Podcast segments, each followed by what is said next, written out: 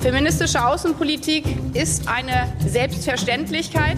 Wer regiert Deutschland? Mit der Waffe an der Schläfe lässt sich nicht verhandeln. Machtwechsel. Wir sind ja nicht in die Regierung eingetreten, um beliebt zu werden. Sie verlieren mittlerweile, Herr Bundeskanzler, den Bezug zur Realität in unserem Land. Machtwechsel. Mit Dagmar Rosenfeld und Robin Alexander.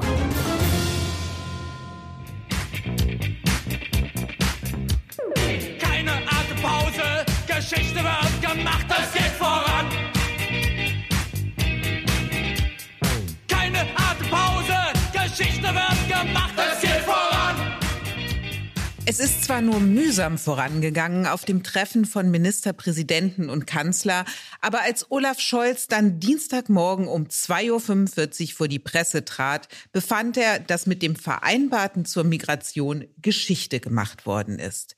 Der Bundeskanzler sprach von einem, Zitat, sehr historischen Moment, was in der nach oben offenen Scholz-Sprechskala nach Wumms und Doppelwumms einen neuen Superlativ aufstellt. Nur noch Geschichte hingegen ist der Deutschlandpakt Migration, den die CDU dem Kanzler angeboten hat. Der sei erledigt, sagt Friedrich Merz, also der Deutschlandpakt und nicht der Kanzler. Und so ist die Idee einer ganz großen Koalition in der Asylfrage zu einer der Geschichten geworden, die mit Es war einmal beginnen. Welche Wirkung die Vereinbarungen von Bund und Ländern haben auf die deutsche Asylpolitik, auf die Ampel und auf die CDU, darum geht es in dieser Folge von Machtwechsel. Außerdem reden Robin und ich über Robert Habecks Statement zum Antisemitismus in Deutschland. Verbreitet über die sozialen Medien, neun Minuten und 40 Sekunden, die von nicht wenigen als Rede an die Nation empfunden wurden. Und wir blicken auf die SPD, die ihren Faustmoment erlebt. Zwei Seelen wohnen, ach, in meiner Brust. Die als Regierungspartei und die als Programmpartei der sozialen Gerechtigkeit.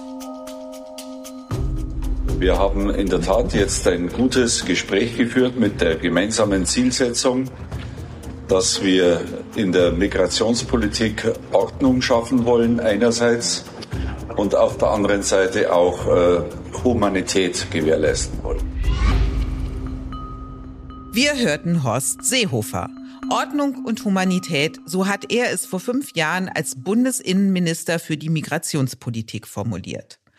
Ordnung und Humanität, unter dieser Überschrift haben Olaf Scholz und die Ministerpräsidenten ihre Beschlüsse zur Asylpolitik gestellt. Auch inhaltlich steckt viel von dem, wofür Seehofer einst heftigst kritisiert wurde in den Plänen der Ampel. Robin, ist das Motto der Ampel jetzt mehr Seehofer-Wagen? So habe ich das noch gar nicht gesehen, aber du hast natürlich einen Punkt und Horst Seehofer hat, glaube ich, sowieso gerade schöne Tage, weil auch ja die europäische Asylpolitik vieles von dem aufgenommen hat, was er immer so erzählt hat. Also die Geschichte gibt Horst Seehofer recht in Form von Olaf Scholz. Wer hätte das gedacht? Genau, du hast Olaf Scholz angesprochen und Olaf Scholz ist ja jemand, der das Selbstlob nicht scheut. Und so sieht er in den Vereinbarungen des Asylgipfels den ganz großen Wurf. Ich will nicht zu große Worte ergreifen, aber doch sagen, dass ich glaube, dass das hier ein sehr historischer Moment ist, in dem wir hier sitzen. Denn es ist angesichts einer unbestreitbar großen Herausforderung wegen sehr großer Zahlen im Hinblick auf Fluchtmigration und irreguläre Migration es gelingt, dass alle Ebenen dieses Staates eng zusammenarbeiten. Robin, das eine ist die von Scholz gefeierte Zusammenarbeit von Bund und Ländern. Das andere aber sind ja die Inhalte dieser Zusammenarbeit. Lass uns über die mal reden. Also Sach statt Geldleistung. Bürgergeld für Asylbewerber nicht nach 18 Monaten, sondern erst nach 36 Monaten. Schnellere Verfahren. Das sind, wenn man so will, die innerdeutschen Maßnahmen. Und dann gibt es ja noch den Teil, den ich als klingt gut, aber wie soll es konkret gehen bezeichne. Das ist der Schutz der EU-Außengrenzen verstärken und Migrationsabkommen schaffen. Was die Außengrenzen jetzt angeht, ist ja egal, wie sehr du Frontex aufstocken würdest, was ja die Ministerpräsidenten und der Kanzler wollen, Pushbacks bleiben nicht erlaubt. Also kein Migrant darf an den Grenzen zurückgewiesen werden, sobald er angibt, Asyl zu suchen. Und über die Schwierigkeiten von Migrationsabkommen haben wir in diesem Podcast ja hinlänglich gesprochen. Jüngstes Beispiel war ja die Reise von Nancy Faeser nach Marokko. Also, lieber Robin, sind die Beschlüsse jetzt der historische Moment, in dem wir sitzen, um den Kanzler zu zitieren, um die Zahl der Asylsuchenden, die nach Deutschland kommen, wirklich signifikant zu reduzieren? Nein, das sehe ich überhaupt nicht. Also ich finde das nicht schlecht, was da beschlossen wurde. Und es ist auch, wenn man bedenkt, wer alles in so einer Ampel dabei ist und was da alles in den letzten Jahren erzählt wurde, ist da auch ein wirklich ein Stück weit gegangen worden, aus unserer Sicht in die richtige Richtung. Aber es bleibt ja alles sozusagen in der alten Logik. Also wenn man das Bewertend zusammenfasst könnte man sagen, Scholz versucht aus dem bestehenden System alles auszureizen, was geht. Also einerseits gesetzlich, aber auch administrativ. Und dagegen ist natürlich nichts zu sagen. Das ist gut so, dass er das macht. Aber ich verstehe tatsächlich nicht diese Wertung. Also sehr historisch ist, ist ja schon mal eine Doppelung, aber auch das Historische verstehe ich nicht. Weil wann immer Scholz solche Worte gesprochen hat, hat er damit ja was bezweckt, also der Wumms, ja, und der Doppelwumms, das waren ja Ansagen an die Finanzmärkte, ja, und da kann man das natürlich sagen. Das ist so diese alte Mario Draghi Finanzministerschule, aus der Olaf Scholz sehr stark kommt. Da haben solche großen Worte einen Sinn, weil da kann so ein Wort auch das schaffen, was es sagt. Die Frage ist jetzt, wenn Olaf Scholz sagt historisch, was erwartet er? Dass die Migranten das hören und nicht mehr kommen? Wohl kaum. Oder dass die Debatte darüber aufhört in Deutschland? Äh, auch wohl kaum, ja? Also deshalb siehst du mich hier etwas ratlos. Ich war, verstehe nicht, warum er das so hochgehängt hat.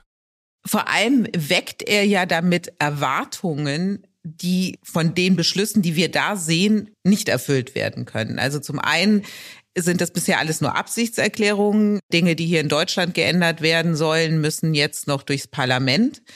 Das andere ist ja auch zum Beispiel Verfahren schneller durchzuführen. Das soll das BAMF jetzt und die Verwaltungsgerichte. Dafür soll es mehr Personal geben. Aber das zu organisieren und zu bekommen, allein das dauert ja eine kleine Ewigkeit. Und die Frage ist auch, wie machbar das ist. Und der andere Punkt ist, es liegen so viel offene Verfahren ja noch beim BAMF und bei den Verwaltungsgerichten, die erstmal abgearbeitet werden müssen. Da kann doch so schnell gar nichts passieren. Naja, aber selbst wenn es langsam passieren würde, wäre es ja gut, wenn es passieren würde. Ja, also, und da finde ich zum Beispiel, muss man auch Scholz wirklich einen Punkt geben, dass er sagt, wie können wir verwaltungsmäßig effizienter werden, ist ein Wert an sich, weil über die Länge der Verfahren entstehen ja Ansprüche hier zu bleiben. Ja, also wenn man sagt, Menschen, die eigentlich kein Anrecht auf Asyl haben, sollen nicht bei uns bleiben, dann muss man über schnelle Verfahren reden. Also das ist schon richtig. Und dass er da sagt, wir machen auch Druck, also wir überlassen das nicht einem einzelnen Gericht, wie viel Richter abgestellt werden, um diese Asylbeschwerden zu bearbeiten, sondern wir sozusagen geben eine Vorgabe, dass das schneller gemacht wird. Das finde ich alles richtig. Und wie gesagt, ich finde auch, wenn man sich das durchliest, was sie da beschlossen haben, da, da kann man ähm, zu ganz vielen Punkten sagen, gut überlegt, äh, guten demokratischen Konsens geschaffen, wird richtig wirken. Nur eigentlich ist ja die Scholz-Erzählung, es gibt nicht das Durchschlagen des gordischen Knoten, sondern das ist im Sinne von Karl Popper ein nie endendes Piecemeal Engineering. Ja, das ist da die schnellere Visa-Abteilung in der nigerianischen Botschaft, über die wir letzte Woche gesprochen haben. Und hier ist es das Verwaltungsgericht und da ist es der Landrat, der so macht und hier ist es dies und alles, alles wirkt dann zusammen zum Guten. Ja, aber wenn das seine Erzählung ist, warum war dann in der Nacht auf den Dienstag ein historischer Moment? Das ist eine gute Frage, Robin. Die andere Frage ist ja, all das, was beschlossen worden ist, wirkt ja erstmal für diejenigen, die bereits hier sind. Die große Frage ist, wie kriegst du es hin, dass weniger kommen? Dazu tragen diese Beschlüsse ja recht wenig bei. Dazu gibt es zwei Dinge, die beide an den Grenzen spielen. Das eine sind die deutschen Grenzen, das eine die europäischen. Also wenn man mit den deutschen anfängt, da hat sich die Ampel ja jetzt durchgerungen, tatsächlich Kontrollen zu machen an der Grenze zu Polen und Tschechien und so weiter. Das hat verdammt lange gedauert. Und verdammt viele Ampellaner haben einem auch erklärt, das wäre ganz böse und schlimm und uneuropäisch und rechts. Man kann allerdings der Bundesregierung den Punkt geben, dass sie abgewartet haben bis zur polnischen Präsidentschaftswahl, um dort für die deutschen feindliche Regierung kein Verhetzungspotenzial zu schaffen. Den Punkt kann man gelten lassen. Also es gibt jetzt diese Binnengrenzenkontrollen und was schon rückgemeldet wird aus den betroffenen Bundesländern ist, dass sie tatsächlich funktionieren, dass sich teilweise die Zugänge halbiert haben was ganz erstaunlich ist. Und es wird berichtet, dass die Länder, an deren Grenzen diese Binnenkontrollen stattfinden, ihrerseits an der Grenze sozusagen zu ihrer anderen Seite Kontrollen einführen, aus der Angst, eben auf diesen Migranten sitzen zu bleiben. Und damit hätte man einen Effekt, dass sich deutsche Grenzkontrollen so ein bisschen wie ein Dominostein bis zur EU-Außengrenze durchziehen. Übrigens absurderweise wäre das, was jetzt expresses Verbis, also nicht im öffentlicher Rede, aber im Hintergrund expresses Verbis von der Ampel gewünscht ist, war immer die große Angst von Angela Merkel 2015. Da hieß es ja immer, um Gottes Willen, wir dürfen an unserer Grenze nichts machen, weil sonst stauen die sich im Balkan und dann wird es ganz schlimm und wir haben so viel investiert in den Balkan zu befrieden und so weiter. Also das, was Merkel damals unbedingt vermeiden wollte, wird jetzt von der Ampel intendiert. Die Frage ist aber trotzdem, du darfst ja nicht zurückweisen, weder an der deutschen Grenze noch an der europäischen Außengrenze ja, in dem Moment, wo ja, jemand ja. sagt, ich suche Asyl. Ja, da, da hast Was du natürlich passiert? recht, aber das ist ja so organisiert, dass sie in so Teams auch schon auf der anderen Seite des Staates arbeiten, ja?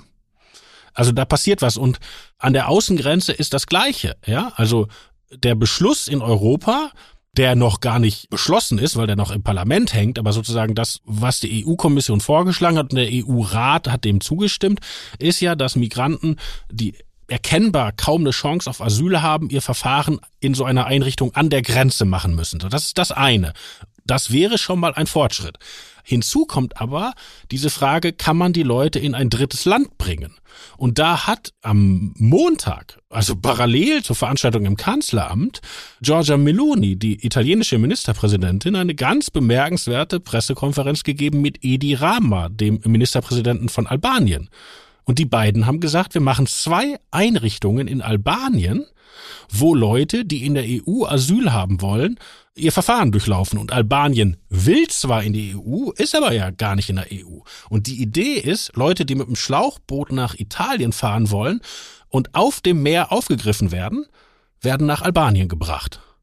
So. Jetzt weiß man nicht, wie weit Herr Rama und Frau Meloni damit wirklich kommen, aber dass im Moment in Europa dort ganz viel im Fluss ist, das ist, glaube ich, erkennbar. Und genau solche Abkommen mit Drittstaaten für Asylverfahren, die haben ja auch die CDU-Ministerpräsidenten gefordert. Und sie hatten noch einen grünen Getreuen an ihrer Seite, nämlich den baden-württembergischen grünen Ministerpräsidenten Winfried Kretschmann. Das hat es als Prüfauftrag immerhin in die Beschlüsse gefasst. Da war die große Frage, warum sind die CDU-Ministerpräsidenten damit überraschend am Montag um die Ecke gekommen und haben es eingebracht, was dazu führte, dass die SPD-geführten Bundesländer alles andere als amused waren und man sehr viel länger diskutieren musste als ursprünglich geplant. Die Idee, dass die Länder sich sozusagen einigen und geschlossen zu Olaf Scholz gehen, ja, die war natürlich eine Idee, die der SPD sehr viel Spaß gemacht hat, ja, weil sie den Gegensatz zwischen Regierung und Opposition im Bund verwischt hätte. Und dass jetzt die Unionsministerpräsidenten, wie gesagt, bemerkenswerterweise inklusive des einen grünen MP, diese Forderung einbringen, ich meine, dafür gibt's doch solche Treffen, dass man solche Gespräche führt. Also das finde ich jetzt keine Insubordination. Verstehe, aber das Motiv dahinter hast du ja auch sehr schön erklärt. Lass uns es über gibt aber noch was in, Ja? Interessantes aus der Sitzung dazu. Ich habe mir das nämlich nochmal nacherzählen lassen. Erstmal gab es den Stefan Weil aus Niedersachsen, der ja schon unsere Zeitung genutzt hat, um vorher im Interview zu sagen, alles Mist mit den Drittstaaten. Also, er hat sich anders ausgedrückt, aber das war der Tenor. Und Nancy Faeser, die Innenministerin, hat auch gesagt, alles geht nicht, geht nicht, wir haben keinen und so weiter. Und die haben das auch in dieser Sitzung beim Kanzler mit dem Ministerpräsidenten beide wiederholt. Und der Kanzler hat dann gefragt, geht es wirklich nicht? Und dann wurde er an ein Dokument erinnert, wo diese Drittstaatenregelung schon auftaucht. Den Koalitionsvertrag. Ja, yeah. weil die Ampel hat sich das in ihren eigenen Koalitionsvertrag geschrieben. Lustigerweise, ich hege den Verdacht, dass das unser alter Bekannter Gerald Knaus vom ESI-Institut war, der eher die Amplaner beraten hat in diesen Migrationsfragen und der das ja so nett erklären kann, dass viele Linksliberale ihm immer vernünftige Dinge durchgehen lassen, weil er sie so klug erklärt. Und ich glaube, so ist das in den Koalitionsvertrag gerutscht. Und jetzt kann man sagen, okay, im Koalitionsvertrag war es ein Prüfauftrag, jetzt ist es Bund-Länder-Prüfauftrag und Prüf und Prüf. Andererseits, wenn man bedenkt, dass man vor kurzem für einen ähnlichen Vorschlag noch in böse Ecken gestellt wurde, kann man sehen, wie so ein Vorschlag immer weiter Schritt für Schritt in die Mitte ruckt und damit auch irgendwann der Realität näher rückt. Oder der Realisierung immer weiter gerückt, was die Migrationspolitik angeht, sind auch die Grünen. Wir haben gerade über Winfried Kretschmann gesprochen, den man durchaus einen Hardcore-Realo nennen kann. Bemerkenswert aber, dass er mit der eindeutig linken Parteichefin Ricarda Lang gemeinsam einen Gastbeitrag im Tagesspiegel veröffentlicht hat. Und darin heißt es, ich zitiere, Steuerung und Rückführung gehören zur Realität eines Einwanderungslandes wie Deutschland dazu. Und wenn die Kapazitäten wie jetzt an ihre Grenzen stoßen, müssen auch die Zahlen sinken. Nicht jeder Mensch, der zu uns kommt, kann bleiben. Das ist eine sehr vernünftige Position. Die hat es bei den Grünen aber ehrlicherweise so in dieser Klarheit bisher nicht gegeben, zumindest bis vor kurzem nicht. Der Schulterschluss zwischen Lang und Kretschmann, also zwischen den beiden Polen, führt der dazu, dass das jetzt auch von der gesamten Partei mitgetragen wird? Also ist das jetzt die gemeinsame Asylpolitik der Grünen? Das ist, glaube ich, noch nicht klar, weil da steht ja noch der Grüne Parteitag in zwei Wochen bevor. Und da bin ich mal gespannt, wie das läuft. Aber wen man unbedingt mal loben muss, ist Ricarda Lang. Ricarda Lang hat ja die Planstelle der Linken in dieser Doppelspitze. Und über Jahre lang wurde auf dieser Planstelle vor allen Dingen behindert und verhindert und, und verzögert und das ideologische hohe Lied gesungen. Also wenn wir uns erinnern, diese Planstelle hatte zum Beispiel mal Simone Peter inne.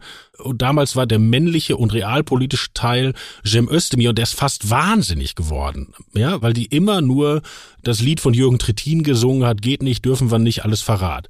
So, und Ricarda Lang hat sich erkennbar emanzipiert von den Tritins dieser Welt und versucht, diesen linken Flügel in eine Bearbeitung der politischen Realität mitzunehmen.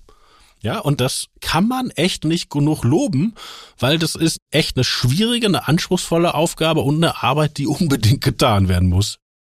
Was ja wirklich faszinierend ist, dass was diese beschlossenen Maßnahmen angeht, alle drei Koalitionspartner in der Ampel zufrieden sind und das loben. Das hatten wir in der Ampel lange nicht mehr so eine Einigkeit. Wer wahnsinnig unzufrieden wiederum ist, das ist Friedrich Merz. Der fühlt sich so ein bisschen abgespeist mit Bratkartoffeln und Schnitzeln. Die gab es ja bei seinem ersten Treffen mit Scholz im Kanzleramt, als die beiden über einen Deutschlandpakt Migration gesprochen haben. Dann folgte ja vergangenen Freitag ein zweites Treffen und jetzt, nach den Vereinbarungen von Bund und Ländern, hat Merz Folgendes gesagt. Ich habe dem Bundeskanzler ja in der letzten Woche angeboten, dass wir dazu auch eine kleine Arbeitseinheit zwischen unserer Fraktion und der Bundesregierung einrichten. Das hat die Bundesregierung abgelehnt und damit ist das Thema Deutschlandpakt zum Thema Migration aus meiner Sicht erledigt. Robin, ist dieser Deutschlandpakt nicht eigentlich von Anfang an mehr Wunschdenken des CDU-Chefs gewesen als eine ernsthafte Absicht des Kanzlers? Dagmar, merkst du, unser Podcast führt das auf, was an Hunderten, wenn nicht Tausenden von deutschen Frühstückstischen aufgeführt wird. Eine Debatte, wo die Frau über Friedrich Merz schimpft und der Mann erklärt ihr, warum der Merz gar nicht so schlimm ist. Ich habe doch gar nicht gesagt, dass er schlimm ist. Natürlich, du hast das doch, wie das hier so da, ganz oft in diesem Podcast schon passiert ist, ganz pejorativ für Friedrich Merz eingeführt. Du magst Friedrich Merz nicht. Ich habe ich hab kein Problem mit Friedrich Merz. Guck mal, ich erzähle dir das mal aus der Perspektive von, ich erzähle dir das jetzt mal aus der Perspektive, die Erfolgsgeschichte aus der Perspektive von Friedrich Merz. So, pass auf, das ist spannend. Du versetzt dich gerade in Friedrich Merz. Das ist der Moment, um mal ganz kurz das Thema zu wechseln, weil der heute Journal-Moderator Christian Sievers hat sich in dich versetzt, lieber Robin. Er ist offenbar auf dem Flughafen angesprochen worden, ob er Robin Alexander sei und habe das bejaht. Warum hat er das bejaht? Ich möchte dir nicht zu nahe treten. Vor allem hat Christian Sievers noch ein paar mehr Haare als du auf dem Kopf. Aber offenbar habt ihr irgendetwas gemeinsam. Wie heißt nochmal die Diskriminierungsbeauftragte der Bundesregierung? Ist das Ferda Attermann oder war das noch was anderes? Gut, über die reden wir ein anderes Mal. Aber ich finde, das sollte jetzt der Moment sein, wenn Christian Sievers fühlt, er sei du, dann sollten wir ihn jetzt in diesen Podcast einladen. Also lieber Christian Sievers, falls Sie diesen Podcast gerade hören, seien Sie unser Gast und dann talken wir mal zu dritt. So, und jetzt Was soll der denn erzählen? Der ist doch gar kein Politiker, Dagmar. Nee, aber er ist wie wir ein kluger Journalist und ein Dritter in der Runde. Ist ja auch egal. Robin möchte nicht das fünfte Rad am Wagen sein. Bist du eitel? Ich will dich nicht teilen. So, jetzt zurück. Robin, du versetzt so. dich wieder in Friedrich Merz und erzählst mir jetzt die Perspektive von Friedrich Merz zum Asylgipfel. Liebe Hörer, wenn Sie schon immer von einem alten weißen Mann mit Haarausfall hören wollten, warum Friedrich Merz alles richtig gemacht hat, dann drücken Sie jetzt auf die Rekordtaste an Ihrem Kassettenrekorder. also, Friedrich Merz hat Anfang des Jahres das Migrationsthema als ein solches erkannt. Und erstmal hat er damit seine Fraktion befriedet, was gar nicht selbstverständlich war, weil da ja 20 Merkelianer sitzen, die was ganz anderes wollten. Dann hat Friedrich Merz einen Flüchtlingsgipfel veranstaltet mit allen Kommunalpolitikern was so gut kam, dass der Kanzler hinterher trotteln musste. Und dann hat ja auch Friedrich Merz das Thema ständig hochgezogen, auch mit bösen Äußerungen über Paschas und über Zähne und Arztbesuche, wir erinnern uns. Und dann hat Friedrich Merz überhaupt Scholz in diese Debatte gezwungen, weil Scholz Idee eines Deutschlandpaktes sollte ja gehen über Verfahrensbeschleunigungen und nicht über Migration. So, und jetzt am Ende des Jahres ist das Thema ganz oben auf der Agenda angekommen, sonst würde der Kanzler ja kein Gipfel machen und wir kein Podcast. Und wer steht in den Umfragen bei 34 Prozent Tendenz steigend? Der Mann, der Friedrich Merz heißt. So. So. Blockende. Blockende, das war jetzt die März-Perspektive. Es gibt ja noch andere Männer in der CDU, die eine wichtige Rolle spielen, unter anderem Daniel Günther. Und lass uns doch mal hören, was Daniel Günther über das letzte Treffen von Merz und Scholz im Kanzleramt gesagt hat. Ich weiß nicht, ob die irgendwie ein Schweigegelübde da irgendwie gegeben haben, ähm, aber es hat die Verhandlungen nicht erleichtert, dass eigentlich alle nicht so genau wussten, was eigentlich Grundlage dieser Gespräche ist. So, Robin. Die geeinte CDU? Ja, was soll ich dazu sagen? Daniel Günther hat seinen Punkt, glaube ich, sehr selbstständig gemacht, ne? Ja, und ich glaube, dass er in diesem Punkt ja nicht ganz alleine steht. Weiß ich nicht. Guck mal, Olaf Scholz hatte doch die Vorstellung, dass in dieser Einigung mit den Ländern jetzt noch die Opposition im Bundestag, also die demokratische Opposition, einstimmt, ja, und dass man sozusagen als gesamtgesellschaftliche Anstrengung sagt, wir bearbeiten das Thema Migration jetzt gemeinsam und wir bringen gemeinsam die, die Zahlen runter und, und nehmen das raus aus der Debatte. Das war die Vorstellung von Olaf Scholz, was aus seiner Perspektive ja auch echt Sinn macht. So, und Friedrich Merz hat das als eine Falle angesehen, weil er denkt, wenn die Zahlen nicht sinken, kann er nicht mehr auf die Regierung schimpfen, wenn er das alles mitgetragen hat und sitzt sozusagen mit im sinkenden Boot. So, und jetzt sind die Beschlüsse da und Merz sitzt nicht in dem Boot. So, und wie das jetzt weitergeht, zeigt natürlich, ob diese Politik Erfolg hat. Also ich meine, wenn jetzt die Zahlen sinken und die Lage sich entspannt, kann natürlich Scholz sagen, boah, ich habe was abgeliefert. Könnte er aber immer. Also ich meine, wenn das funktioniert, geht's immer mit der Regierung nach Hause. Wenn das jetzt aber nicht klappt und wir gehen in ein nächstes Jahr mit sehr hohen Zahlen und vielleicht mit Landräten, die sagen, ich nehme hier überhaupt keine Flüchtlinge mehr auf und wir haben einen Wahlsieg der AfD Und dann haben wir eine Europawahl. Und soll dann die Ampel abgestraft werden und die AfD gewinnen? Oder soll die Ampel abgestraft werden und die CDU gewinnen? So, und aus Friedrich Merz Perspektive soll natürlich die CDU gewinnen. Und auch dem kann man, wenn man es aus seinen Augen sieht, was abgewinnen. Die Erkenntnis der Woche. Es braucht jetzt Klarheit und kein Verwischen. Und zur Klarheit gehört, Antisemitismus ist in keiner Gestalt zu tolerieren. In keiner. Das Ausmaß bei den islamistischen Demonstrationen in Berlin und in weiteren Städten Deutschlands ist inakzeptabel und braucht eine harte politische Antwort. Was ihm als Wirtschaftsminister nicht gelingt, das schafft er als Vizekanzler. Robert Habeck hat mit seiner Rede zum Antisemitismus in Deutschland den Ton gesetzt.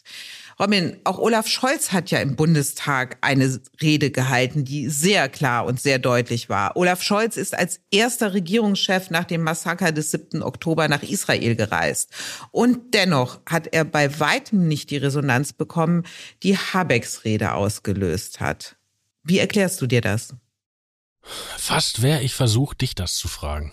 Weil es ist doch wirklich bemerkenswert, also früher hätte sich ja ein Politiker ein Forum für eine große Rede gesucht, ne? Also der wäre vielleicht in eine Synagoge gegangen oder in eine Veranstaltung des Zentralrats der Juden oder er wäre sonst wohin. Muss gar nicht mehr gemacht werden, sondern da setzt sich jemand in sein Büro und stellt sein Ringlicht vor sein Gesicht und nimmt was mit der Handykamera auf, eigentlich wie so ein Insta-Girl. Und das geht viral und alle sind beeindruckt und ehrlich gesagt, ich fand die Rede ja auch gut. Also man kann ja gar nicht sagen, alles, alles nur Show, sondern, aber wie das funktioniert heute über die sozialen Netzwerke, das ist schon bemerkenswert. Robert Habeck hat ja sehr deutliche Worte gefunden. Er hat eine harte politische Antwort angekündigt, eingefordert. Einen Tag nachdem Habeck seine Rede veröffentlicht hat, sind in Essen auf einer pro-palästinensischen Demonstration 3000 Menschen auf die Straße gegangen und organisiert wurde dieser Protest offenbar von islamistischen Gruppen. Und auf der Demo wurden dann auch Fahnen und Symbole gezeigt, die denen des IS und der Taliban ähneln und es wurde das Kalifat propagiert. Wie ist es also bestellt um die harte politische Antwort? Naja, er sagt ja politisch. Also ist jetzt die Frage, was folgt daraus? Und da gibt es Ideen und ich erinnere daran, ganz früh nach dem Terrorangriff am 7. Oktober, ich glaube eine Woche später, hat Cem Özdemir, auch ein grüner Bundesminister, in der Sendung von Anne Will gesagt, es gelte jetzt die Samthandschuhe im Umgang mit den Islamverbänden auszuziehen. Also es gibt die Idee, auch von grüner Seite bemerkenswerterweise, dass man härter formulieren muss, worum es in diesem Staat eigentlich geht und in unserer Gesellschaft auch gegenüber eingewanderten Gruppen. Und das wird auch Habeck meinen, oder was soll sonst damit gemeint sein?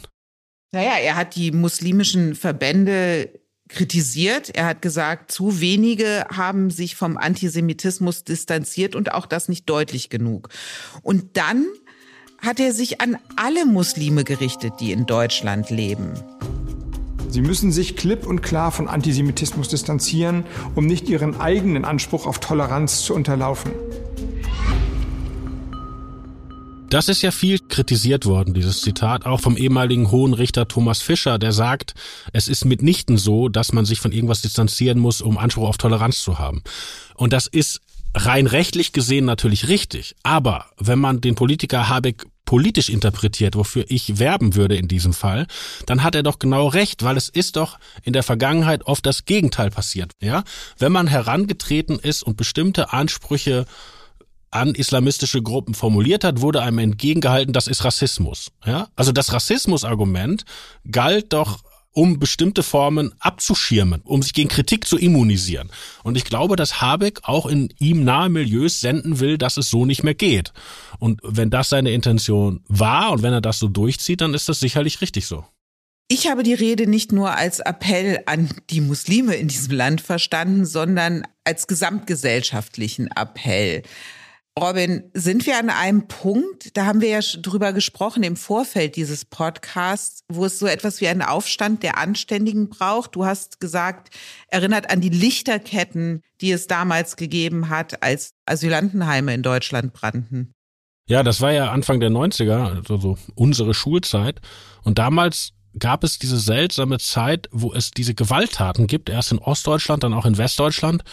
Und wo der Eindruck wirklich entstand, dass der öffentliche Raum von rechts eingenommen wird. Und dann hat ja ein, ein heutiger Kollege von uns, Giovanni Di Lorenzo, der jetzt der Boss der Zeit ist, damals diese Lichterketten organisiert. Und ich weiß das noch, ich wohnte ja damals im Ruhrgebiet, ich bin mit meinen Eltern und, glaube ich, allen meinen Freunden mit dem Zug von Wanne-Eickel nach Essen gefahren und die Essener Innenstadt war ein einziges Lichtermeer. Also völlig irre, wie viele Leute da unterwegs waren. Hunderttausende.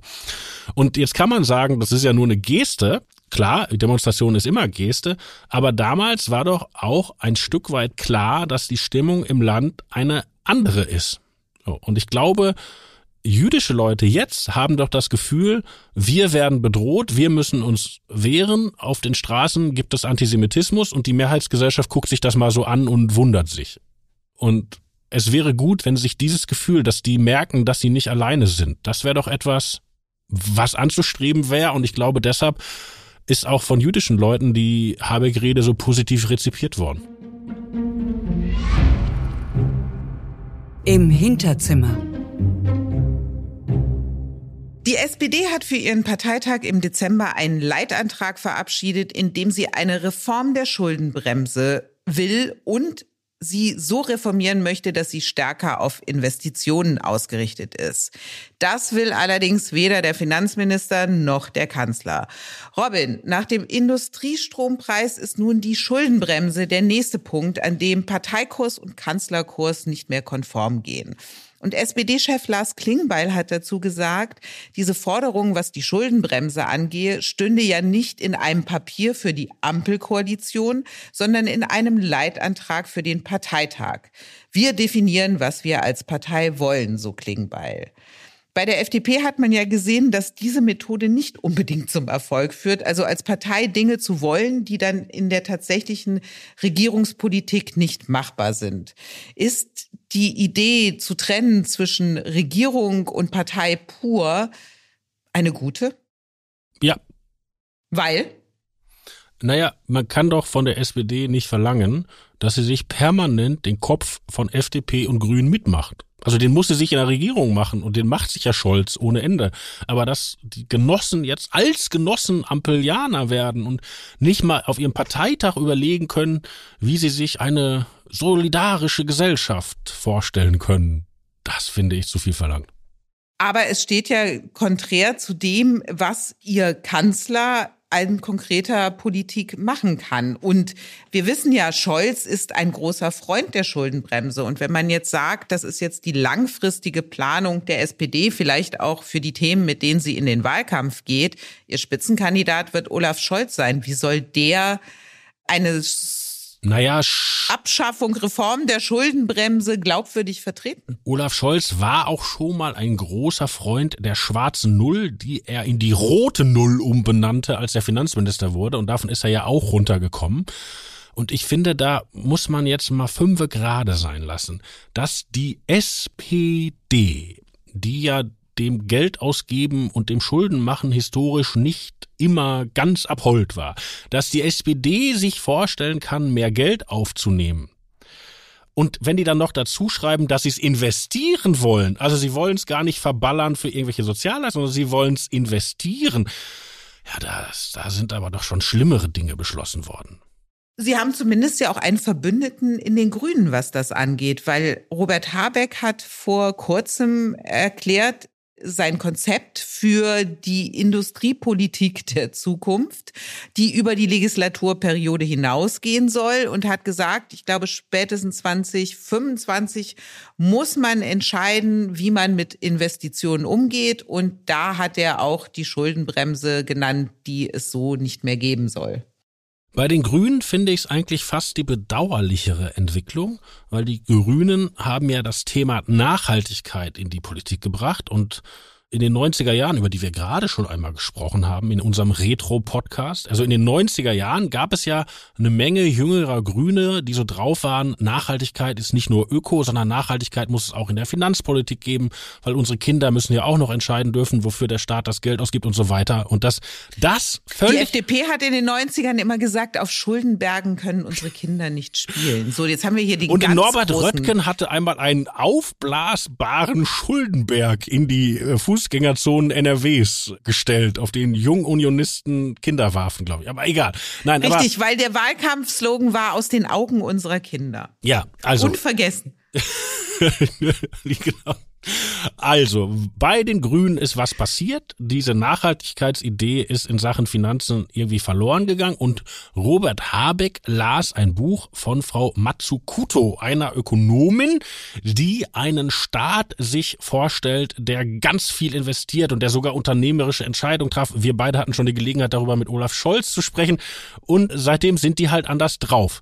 Bei den Grünen tut's mir aber fast mehr leid als die SPD, weil dass die SPD das Geld anderer Leute ausgeben will. Gleich kommst du ja auch mit den Steuererhöhungen. Ich sehe es schon an deinem Lächeln. Ja, Mann, das ist halt die SPD. Ja, dann sag doch noch mal was zu den weiteren Plänen, die in diesem Leitantrag stehen und die das große Umverteilen propagieren. Naja, vielleicht ist es auch nur das mittlere Umverteilen, wenn wir ehrlich sind.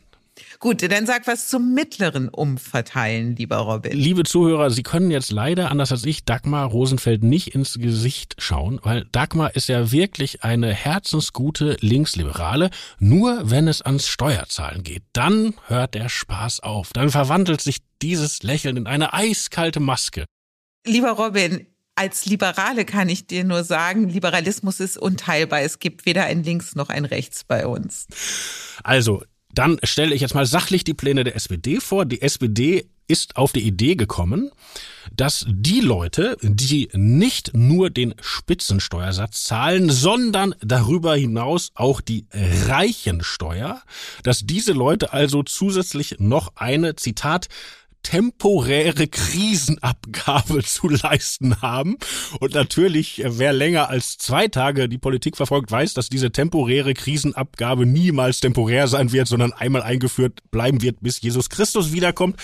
Aber, Erinnert sei an den Soli, genau. ja, genau, und den Soli wollen sie auch für ewig behalten und umbenennen in, Moment, wo habe ich mir das aufgeschrieben? Äh, Zukunftsabgabe. ja. Sehr schön. Zukunft ja. ist für alle gut, da haben wir es wieder. Aber nochmal, also es geht ja um Leute, die mehr als 265.327 Euro im Jahr verdienen. Das sind nicht so viele.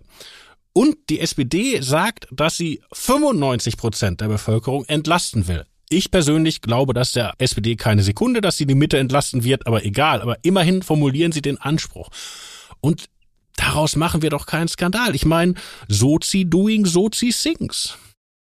Robin, in diesem Sinne, du bist nicht nur ein Märzversteher, sondern auch ein Sozi-Versteher, wie ich heute gelernt habe. Wie du das alles in einer Person vereinen kannst, fasziniert mich jedes Mal wieder aufs Neue. Dagmar, in der Bibel steht, in meines Vaters Haus gibt es viele Zimmer. Ja, ja, und ich weiß, und er wird ein Kamel durch ein Nadelöhr gehen, dass ein Reicher in den heißt, Himmel dass kommt. Dagmar Rosenfeld Steuererhöhung gut findet. Oder so. Jetzt hätte ich so gerne unsere kluge Hanna Bethke zitiert, die so eine herrliche Analyse des SPD-Leitantrags geschrieben hat. Und du hast mir keine Gelegenheit gegeben, hier eine kluge Kollegin zu bringen. Doch, Robin, das vorletzte Wort ist Hanna Bethke zitieren. Was dir Christian Sievers ist, ist mir Hanna Bethke. Hanna Bethke schreibt über den Leitantrag. Für den Zustand der SPD ist dieser Leitantrag ein gutes Zeichen. Sie kehrt zurück zu ihren Wurzeln. Die soziale Frage steht für sie eindeutig im Vordergrund und das ist allemal besser, als weiterhin den Irrweg postmaterieller Diskurse einzuschlagen, die nur für spezifische Gruppen mit identitätspolitischen Reflexen von Belang sind. Wow. Komm, bitte sag So. Amen. God praise the Sozialdemokrat und ich praise dich. Lieber Robin, wie immer hast du das letzte Wort. Auf Wiederhören.